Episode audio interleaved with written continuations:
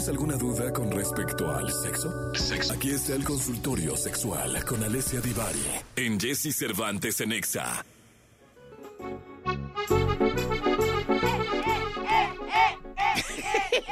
Desde Nápoles, señoras y señores, comiéndose un gelato. Está Alessia Divari con nosotros. Alessia, ¿cómo estás? Muy bien, muchas gracias, Jessy. Muy contenta de estar aquí. Oye, en, ahora en Paseando, Nápoles. como siempre.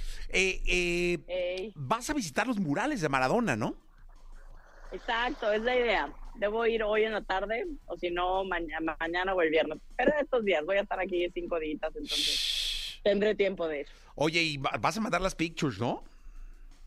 Obvio, te las mando, Jessy. Bien, qué maravilla. Yo soy súper fan de Diego Armando Maradona. Eh, Divari, vámonos con las preguntas, si te parece. Por favor. Oye, esta no la había escuchado eh, y a la gente siga mandando sus preguntas, ¿eh? Pueden mandarlas al eh, 55 79 19 59 30 y ahí las vamos pasando para que la sexóloga Divari las conteste. Geras Butrón dice, ¿qué es la excitación concordante? Excitación concordante. Sí. Fíjate que, Geras, me agarraste en curva. No. ¡Ájale! Pero aquí el rockero, que es un GPT, va, va a investigar rápidamente en el chat GPT. Que es la- Exacto. Pero Porque a veces le ponen cada, cada nombre que ya que me explican qué es, digo, ah, claro, sí. Pero así como excitación concordante, no, muchachos, no, no la tengo presente, se las debo. Pero si no me lo quedo de tarea y con mucho gusto les investigo y ya tenemos tema también.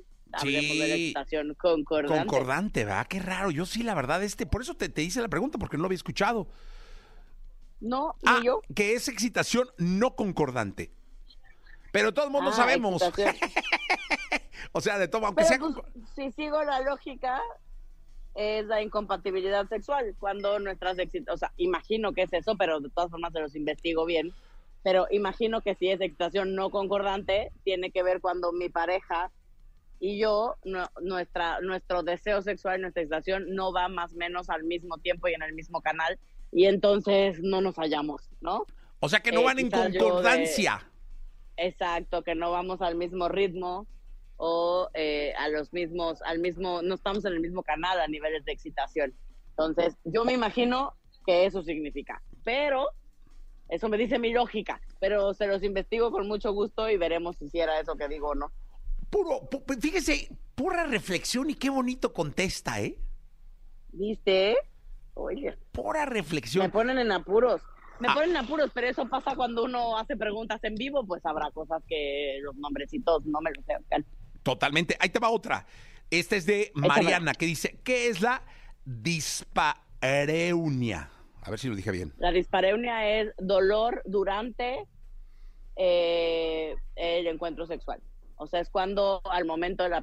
Generalmente tiene que ver con la penetración, eh, pero se refiere al dolor sexual. Cuando, em, cuando sentimos incomodidad, sobre todo dolor durante la penetración.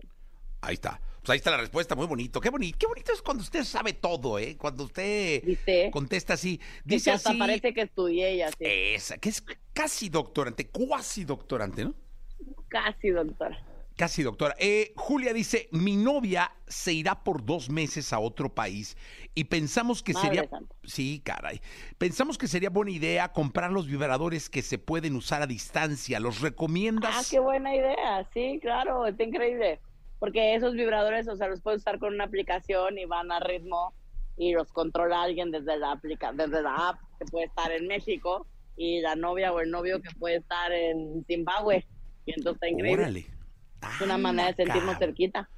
O sea que con la aplicación desde Noruega, desde donde andes, ahí estás píquele y píquele y, y viendo en la camarita, ¿no? Porque seguramente tienes que estar conectado. Exacto. Y órale. Sí. Uf. Sí, con la aplicación puedes estar enchufado y ya. Oiga, que dicen aquí que dónde los venden.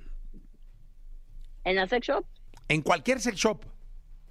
básicamente sí, son bastante comunes. Eso, muy bien. Eika Ramírez, ¿cuáles son eh, normalmente las expectativas de un primer encuentro sexual? Pues pasarla bien, ¿no? Sí. Pasarla bien. En el caso de tanto de los hombres como de las mujeres, a veces tenemos la expectativa de sí tener un orgasmo. La otra expectativa común en el caso de los hombres, por ejemplo, es aguantar eh, un buen eh, número de minutos durante la penetración. Eh, es de las expectativas más básicas, ¿no? O sea, como no venirme en cinco segundos.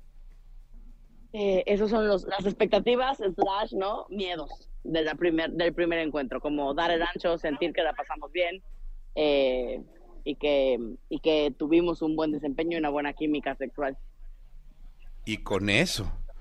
Eh, aquí dice, ¿qué juguetes sexuales? Eh, dice Octavio Ceballos, ¿qué juguetes sexuales son los más recomendados entre HH?